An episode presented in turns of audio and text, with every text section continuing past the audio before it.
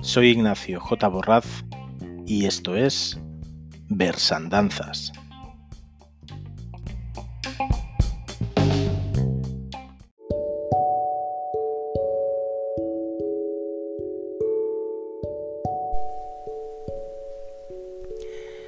Buenos días a todos, bienvenidos a este séptimo programa de Versandanzas.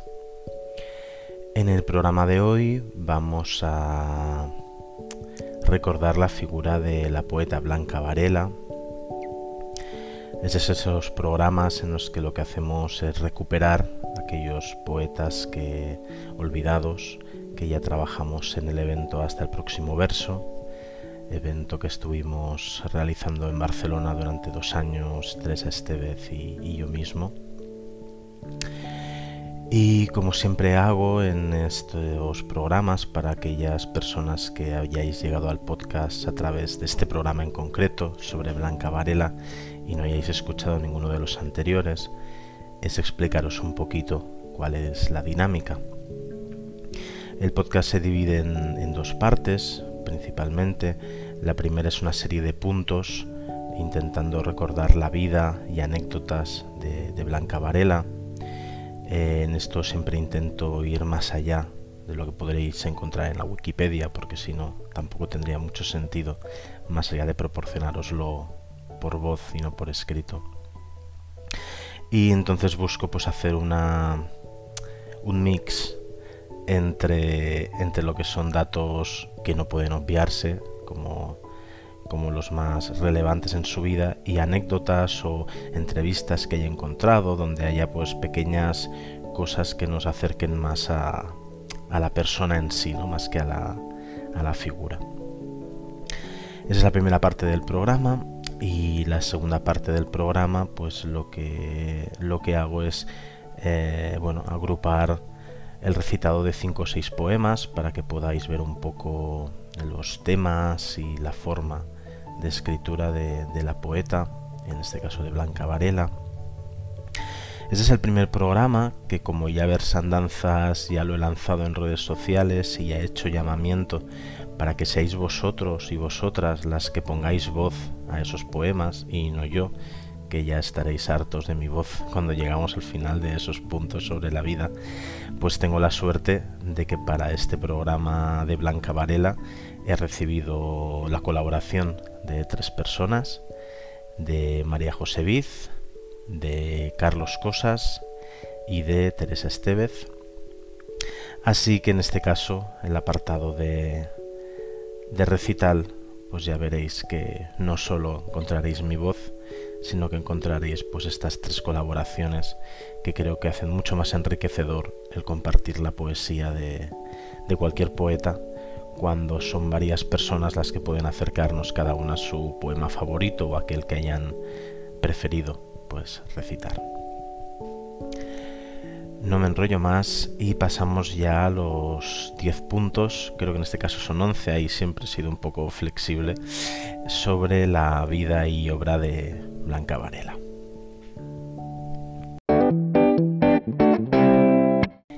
Blanca Leonor Varela González eh, que es considerada una de las voces poéticas más importantes en América Latina, y nació en Lima el 10 de agosto de 1926.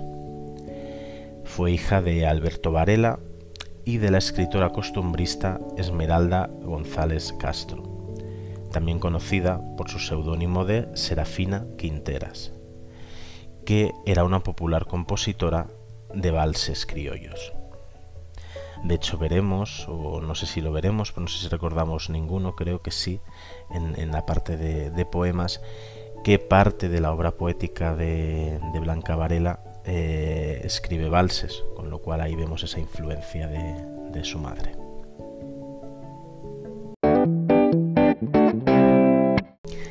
A los 15 años, Blanca Varela ya había empezado a trabajar en, Radio Nacional, haciendo radioteatro por las noches pero su acercamiento a la poesía no será hasta que llega a la universidad, en este caso la Universidad Nacional Mayor de San Marcos, en la propia capital peruana, donde ingresa en el año 1943 para estudiar letras y educación. En la universidad entra en contacto con, escritores de la generación del 50, eh, concretamente o especialmente con, los poetas Sebastián Salazar Bondi, Jorge Eduardo Eyelson y Javier Sologuren, con quienes formaría el grupo de los llamados poetas puristas, en contraposición a los que se conocían como poetas sociales en aquella época. También en la universidad, Blanca Varela conocería al que sería su futuro esposo, el pintor Fernando de Sislo. No sé si pronuncio bien el Sislo, pero así es como, como lo voy a decir todas las veces. Em, con Fernando de Sislo tendría Blanca Varela dos hijos, y ya retomando un poco la parte literaria, pues a partir del año 47 empezaría a colaborar en la revista Las Moradas, que dirigía Westphalen.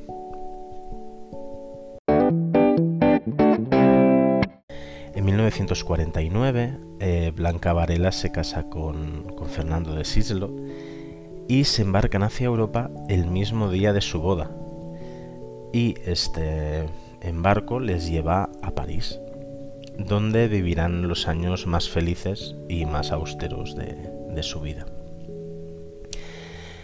Y esto lo, recuerda el propio Sislo, que esto son palabras suyas, una entrevista que, le hicieron ya con 90-91 años, hace unos cuantos años. Y, y dice él textualmente, teníamos 90 dólares mensuales y gastábamos 30 en cigarrillos otros 30 para la habitación y lo que nos quedaba era para comer, comprar materiales, libros, ir al cinema. Éramos misios.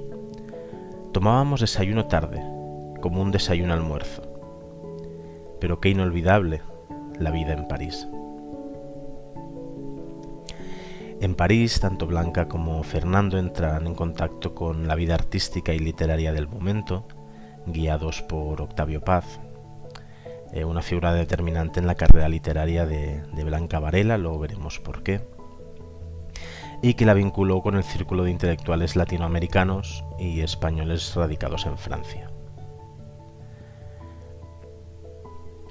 Por ejemplo, había unas reuniones en el Café Flor a las que acudía Blanca Varela y allí podíamos encontrar al escritor argentino Julio Cortázar, al poeta nicaragüense Carlos Martínez Rivas, al crítico de arte catalán Josep Palau y Fabré o el propio Octavio Paz. Y allí hablaban pues de poesía, de política y de arte. También Blanca Varela se relacionaría con personas de la propia de la propia movida cultural eh, francesa, ¿no? De esta etapa pues data también su, su amistad con Jean-Paul Sartre, con Simón de Beauvoir o con André Breton, por citar algunos de ellos.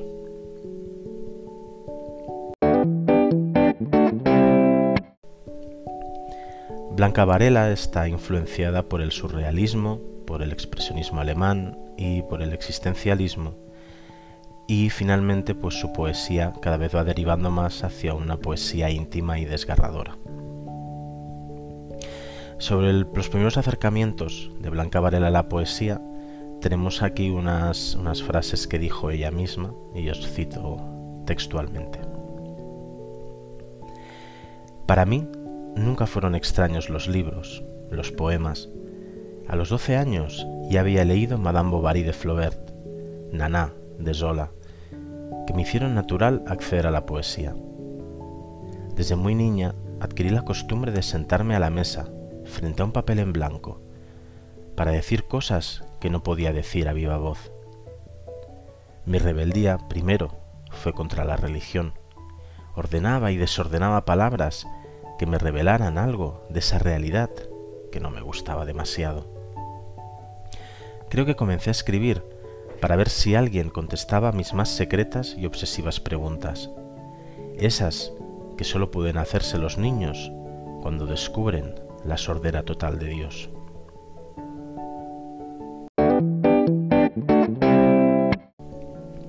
Después de esta larga temporada en París, eh, Blanca Varela vivió también en Florencia y después en Washington, ciudades donde se dedicó principalmente a hacer traducciones y eventuales trabajos periodísticos. Desde el año 1960 residió ya de forma casi permanente en, su ciudad natal, en Lima, con contactos muy esporádicos con el ambiente literario. Luego veremos que Blanca Varela no era muy dada a las entrevistas ni a, mm, presentarse en eventos públicos. Colaboró en la revista Oiga de Lima, en la que escribió críticas de cine con el seudónimo de Cosme, y fue miembro del comité de redacción de la revista Amaru de los años 67 al 71, dirigida por Adolfo Westphalen que si recordamos ya había aparecido antes en una de las primeras revistas en las que empezó a colaborar Blanca Varela.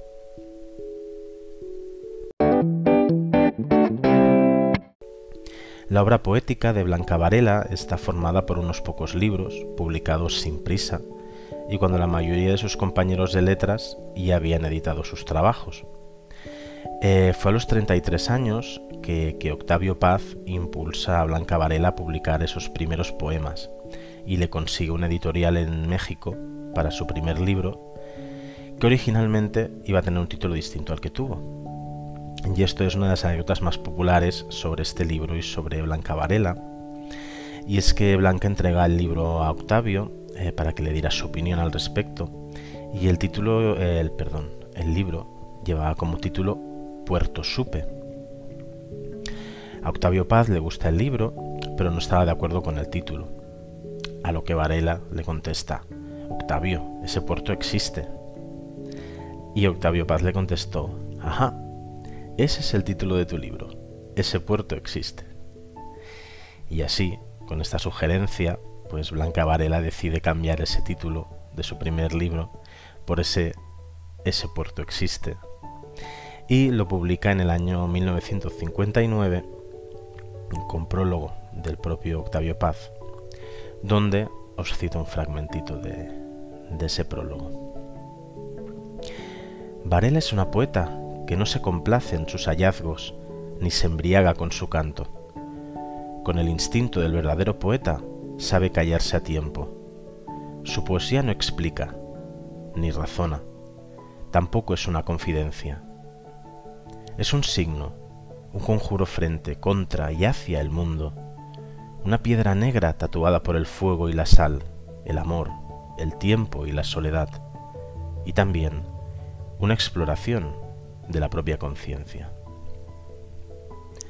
Como adelantábamos antes, a diferencia de otros escritores, Blanca Varela no acostumbraba a dar entrevistas y sus apariciones en público pues eran más bien escasas y discretas.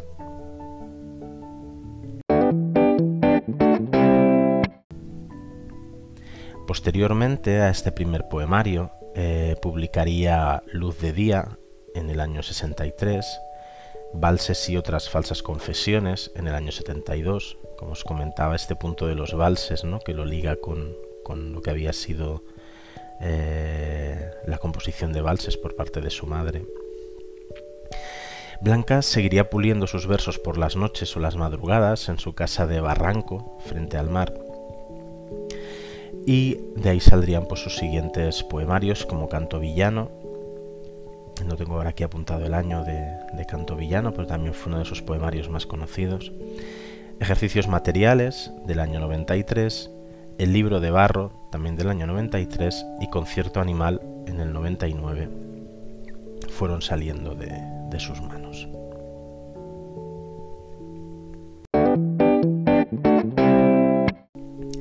Una anécdota que está recogida en varios lugares eh, habla sobre que durante uno de los festivales internacionales de poesía de la ciudad de Medellín, organizados por Fernando Rendón y Ángela García, Blanca fue invitada a leer poemas en un barrio inseguro de las afueras, que en aquellos momentos todavía estaba dominado a fines de los 80 por la violencia y la guerrilla. A la lectura, eh, cuentan que asistieron unos encapuchados armados. Al final, uno de ellos se acercó y sacó de una bolsa eh, donde venía cuidadosamente envuelto eh, la edición inconfundible de Canto Villano que se había publicado en, en, México. Era evidente que el libro había sido leído muchas veces porque estaba, bueno, manoseado. Ya sabéis, ¿no? Cuando cogemos mucho un libro y lo leemos mucho, al final, por mucho que lo cuidemos, se acaba notando. El encapuchado le pidió a Blanca que se lo firmara sin dedicárselo. Así lo hizo ella y el hombre vestido de verde desapareció. Pero se ve que al cabo de un rato eh, se le acercó un estudiante, eh, sin, máscara, sin capucha, que el libro que llevaba en la mano, pues Blanca reconoció que era el que había firmado sin, dedicatoria. Y entonces, pues ya ese estudiante, sin, capucha, pues se despidió de ella con, con un beso y una sonrisa.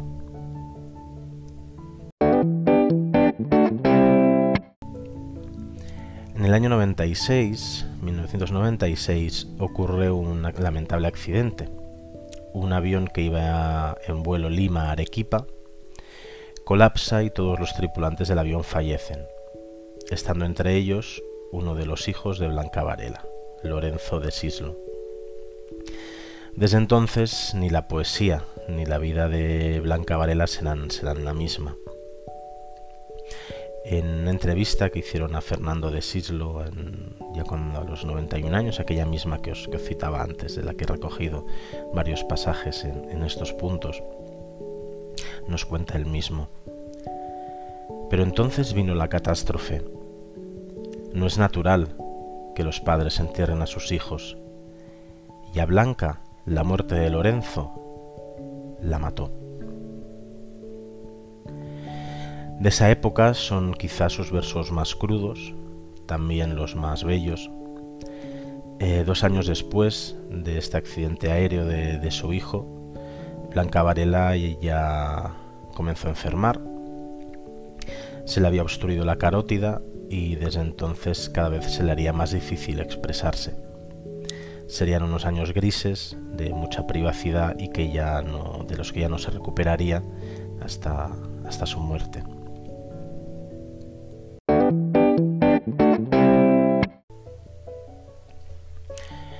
Como hablábamos, estamos ya en los últimos años de Blanca Varela, en que ella se encuentra incapacitada y le cuesta mucho expresarse en estos años y al final de su carrera va a empezar a llegarle el reconocimiento internacional, al menos en vida, aunque fueran en, estas circunstancias. Ya sabemos que a muchos poetas, artistas en general, el reconocimiento les llega eh, póstumo en el año 91 eh, se le otorgaría a Blanca Varela el premio Octavio Paz de poesía y ensayo. Y en octubre del 2006 se convirtió en la primera mujer que ganó el Premio Internacional de Poesía Federico García Lorca, dotado en aquel momento con 50.000 euros y que recogió su hijo Vicente de Sislo.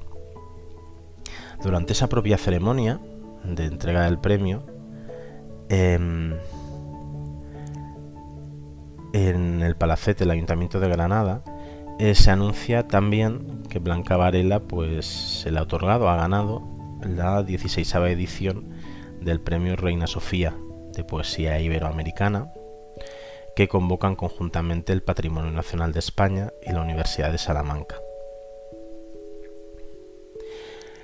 Ahora no recuerdo si cuál de los dos premios es, si del Federico García Lorca o del Reina Sofía, pero tengo aquí apuntadas unas frases que dijo Antonio Gamoneda, que fue miembro del jurado de alguno de esos dos premios, en los que habla sobre la poesía de, de Blanca. Y os cito. Lo que muestra Varela es un brote existencial que se produce a través de un lenguaje impredecible. Dicho de otra manera, su poesía es muy distinta a la que en España en estos momentos es hegemónica, la que utiliza un lenguaje normalizado y realista, que no hace avanzar la tradición. Por último, también Blanca Varela eh, sería condecorada con la medalla de honor del Instituto Nacional de Cultura de Perú.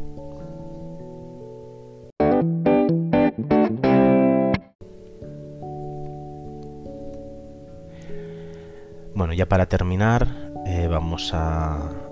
Este punto recoge unas, las declaraciones de Fernando de Sislo, de esa misma entrevista que os he ido poniendo algunas cuñas en los diferentes puntos y que habla ya pues sobre la, la muerte de Blanca Varela y terminaremos con unos versos de un poema suyo que, que nos transportan ¿no? a ese momento, a esa reflexión ante, ante la muerte. Como os decía, Fernando de Sislo pues relata a la prensa ese recuerdo de la mañana de marzo del 2009 mientras espera en el crematorio por los restos de Blanca. Y dice textualmente, Fueron tres horas terribles en las que uno siente no haber hablado lo suficiente, no haber aprovechado el tiempo, y de repente te dan una cajita, caliente, y no puedes atribuirlo a otra cosa. Ahí tiene que haber algo vivo. Pero la abres y no hay más que cenizas. Y cierro estos puntos con los versos finales del poema de Blanca, Palabras para un canto. Yace aquí, entre tumbas sin nombre, escrito en el harapo deslumbrante, roja estrella en el fondo del cántaro. Por el mismo camino del árbol y la nube, ambulando en el círculo roído por la luz y el tiempo. ¿De qué perdida claridad venimos?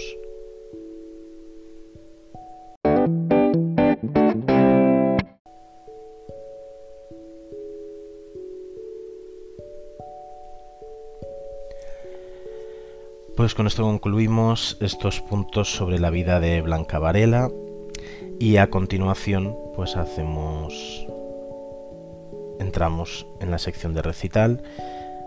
Primero tendremos cinco o seis poemas en función del tiempo y como os decía al principio del programa, en esta ocasión pues tengo el gusto de que tres personas hayan querido colaborar enviándome audios con con sus poemas favoritos, los que os han elegido recitar de, Blanca Varela. Recordaros que esto va a estar abierto para todos los programas que hagamos de recuerdo. Lo voy a estar publicitando en redes sociales, sobre todo en Twitter, donde tenemos el propio, el propio, la propia cuenta de Versandanzas, pero también en, en Facebook, en mi cuenta personal, de Dedalo Ignacio J. Borraz. Así que para cualquier programa futuro sobre esto estáis invitados hacerme llegar por la manera que podáis, por el propio Twitter, por el mensaje interno, por el Facebook si me tenéis agregado, por, por el Messenger, por, correo electrónico, pues de hacerme llegar eh, vuestros recitados. En esta ocasión, como decía, agradecer mucho la colaboración de María José Viz, de Carlos Cosas y de Teresa Estevez, citados en el, en el orden de recepción que pues han, dedicado su tiempo y su cariño a hacerme llegar estos recitados de, Blanca Varela y así poder compartiros, compartir con vosotros eh, su poesía de, una manera mucho más colaborativa y, sumando todos que siempre, siempre es mucho más bonito. No me enrollo más y pasamos a, a la parte de recitado.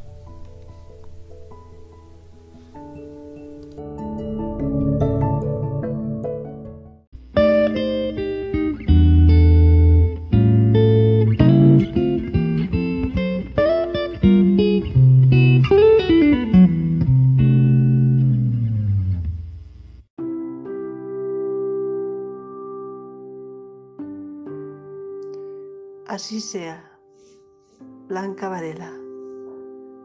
El día queda atrás, apenas consumido y ya inútil. Comienza la gran luz, todas las puertas ceden ante un hombre dormido. El tiempo es un árbol que no cesa de crecer. El tiempo, la gran puerta entreabierta, el astro que ciega. No es con los ojos que se ven hacer esa gota de luz que será, que fue un día. Canta abeja sin prisa, recorre el laberinto iluminado de fiesta. respira y canta, donde todo se termina, abre las alas. Eres sol, el aguijón del alba, el mar que besa las montañas, la claridad total, el sueño.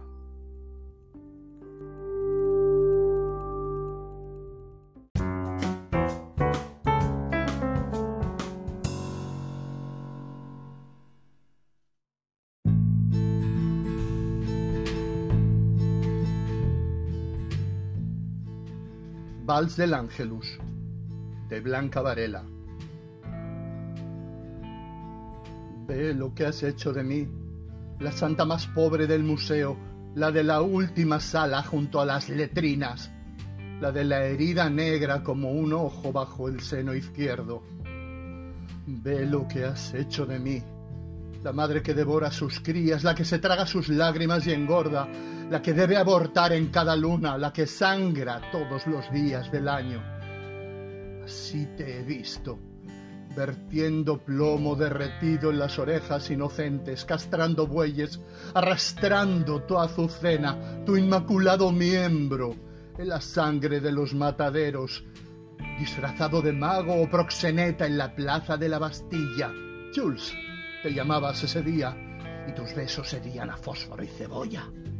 De general en Bolivia, de tanquista en Vietnam, de eunuco en la puerta de los burdeles de la Plaza México. Formidable pelele frente al tablero de control, gran chef de la desgracia, revolviendo catástrofes en la inmensa marmita celeste. Ve lo que has hecho de mí. Aquí estoy, por tu mano, en esta ineludible cámara de tortura, guiándome con sangre y con gemidos, ciega por obra y gracia de tu divina baba. Mira mi piel de santa envejecida al paso de tu aliento. Mira el tambor estéril de mi vientre, que solo conoce el ritmo de la angustia, el golpe sordo de tu vientre que hace silbar al prisionero, al feto, a la mentira. Escucha las trompetas de tu reino. Noé naufraga cada mañana. Todo mar es terrible. Todo sol es de hielo. Todo cielo es de piedra. ¿Qué, qué, más quieres de mí?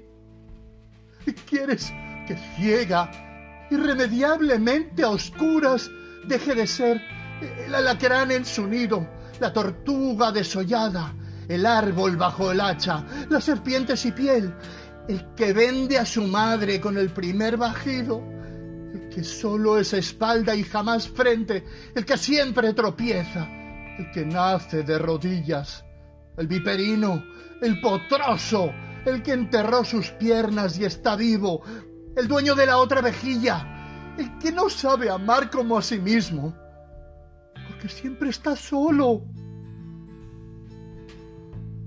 Ve lo que has hecho de mí, predestinado estiércol, lleno de ojos vaciados. Tu imagen en el espejo de la feria me habla de una terrible semejanza.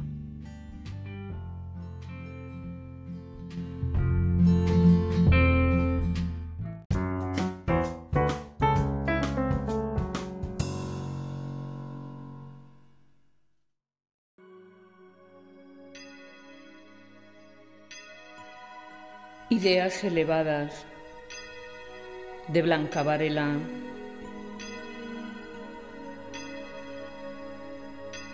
Sobre una escalera tuve a Dios bajo el martillo. Combinación divina el blanco, el negro y el rojo de la sangre redentora recién derramada. El crimen nos salva en estos trances que nos obligan a trepar hasta el último peldaño. El vértigo nos acerca, la oscuridad nos protege, estamos cada vez más próximos. Tenemos la lengua dura los devoradores de Dios, de ese Dios que crece cada noche con nuestros pelos y uñas, de ese Dios aplastable perecible, digerible, iluminación o ceguera. Lavar una mosca con un solo golpe de hierro en la pared más blanca.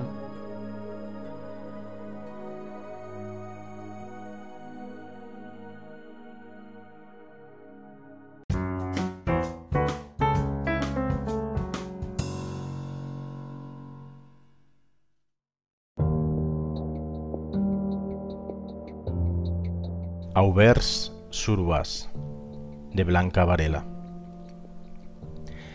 Nadie te va a abrir la puerta. Sigue golpeando. Insiste. Al otro lado se oye música. No.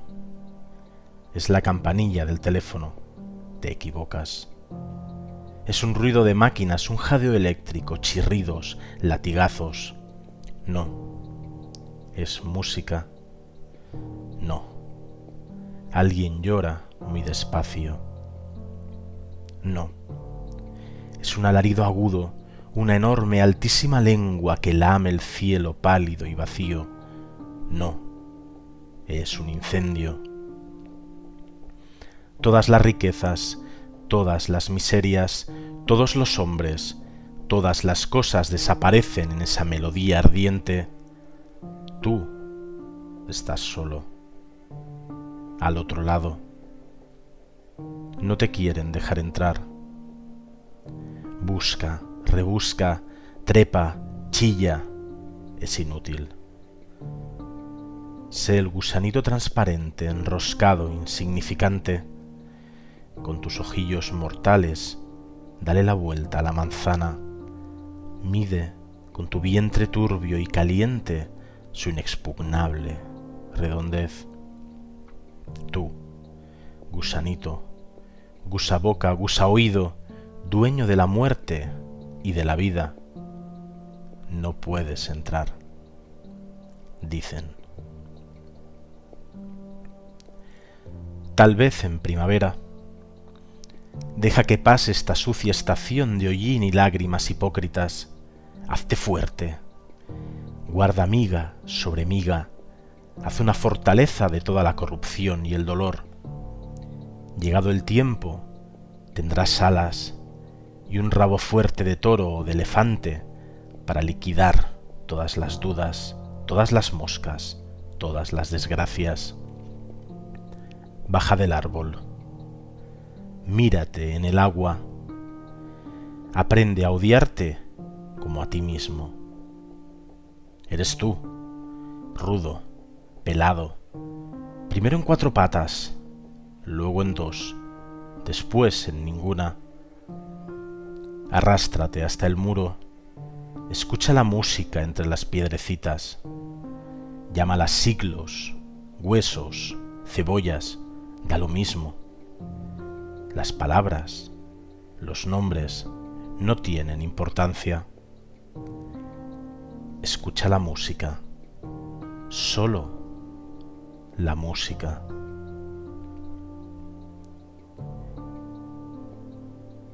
A lo mejor eres tú mismo, el tren que pita y se mete bajo tierra rumbo al infierno, o la estrella de chatarra que te lleva frente a otro muro lleno de espejos y de gestos, endiablados gestos sin dueño y tú tras ellos, solo, feliz propietario de una boca escarlata que muge.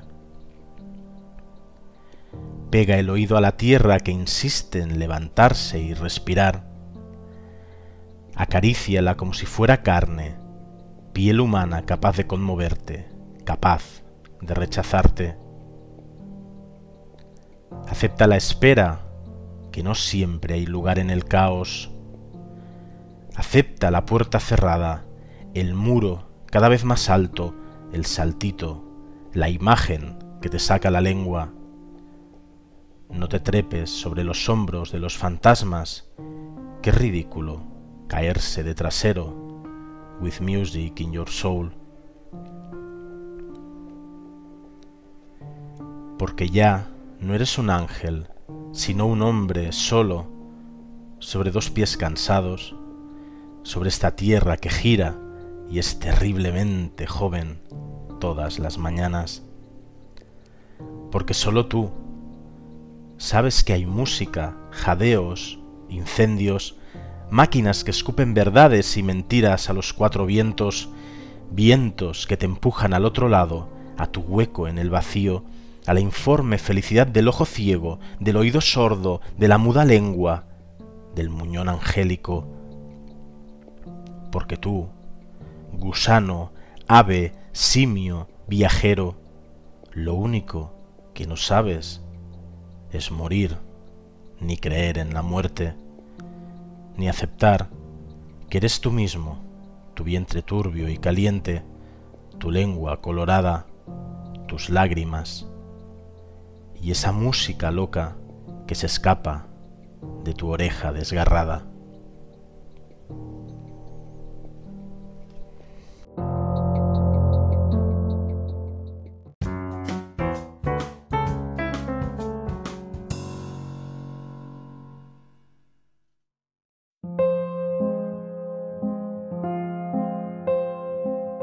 Casa de Cuervos de Blanca Varela porque te alimenté con esta realidad mal cocida. Por tantas y tan pobres flores del mal, por este absurdo vuelo, a ras de pantano, ego te absolvo de mí, laberinto, hijo mío. No es tuya la culpa, ni mía. Pobre pequeño mío, del que hice este impecable retrato, forzando la oscuridad del día, párpados de miel y la mejilla constelada, cerrada a cualquier roce, y la hermosísima distancia de tu cuerpo. Tu náusea es mía, la heredaste como heredan los peces la asfixia, y el color de tus ojos es también el color de mi ceguera bajo el que sombras tejen sombras y tentaciones. Y es mía también la huella de tu talón estrecho de arcángel, apenas posado en la entreabierta ventana, y nuestra, para siempre, la música extranjera de los cielos batientes. Ahora, leoncillo, encarnación de mi amor, Juegas con mis huesos y te ocultas entre la belleza. Ciego, sordo y redento, casi saciado y libre, como tu sangre que ya no deja lugar para nada ni nadie. Aquí me tienes, como siempre, dispuesta a la sorpresa de tus pasos, a todas las primaveras que inventas y destruyes, a tenderme, nada infinita, sobre el mundo, hierba, ceniza, peste, fuego, a lo que quieras por una mirada tuya que ilumine mis restos. Porque así es este amor, que nada comprende y nada puede. Bebes el filtro y te duermes en ese abismo lleno de ti, música que no ves, colores dichos largamente explicados al silencio, mezclados como se mezclan los sueños hasta ese torpe gris que es despertar en la gran palma de Dios. Calva, vacía, sin extremos, y allí te encuentras, sola y perdida en tu alma, sin más obstáculo que tu cuerpo, sin más puerta que tu cuerpo. Así este amor, uno solo, y el mismo con tantos nombres que a ninguno responde, y tú mirándome como si no me conocieras, marchándote como se va la luz del mundo sin promesas. Y otra vez este prado, este prado de negro fuego abandonado, otra vez esta casa vacía que es mi cuerpo, a donde no has de volver.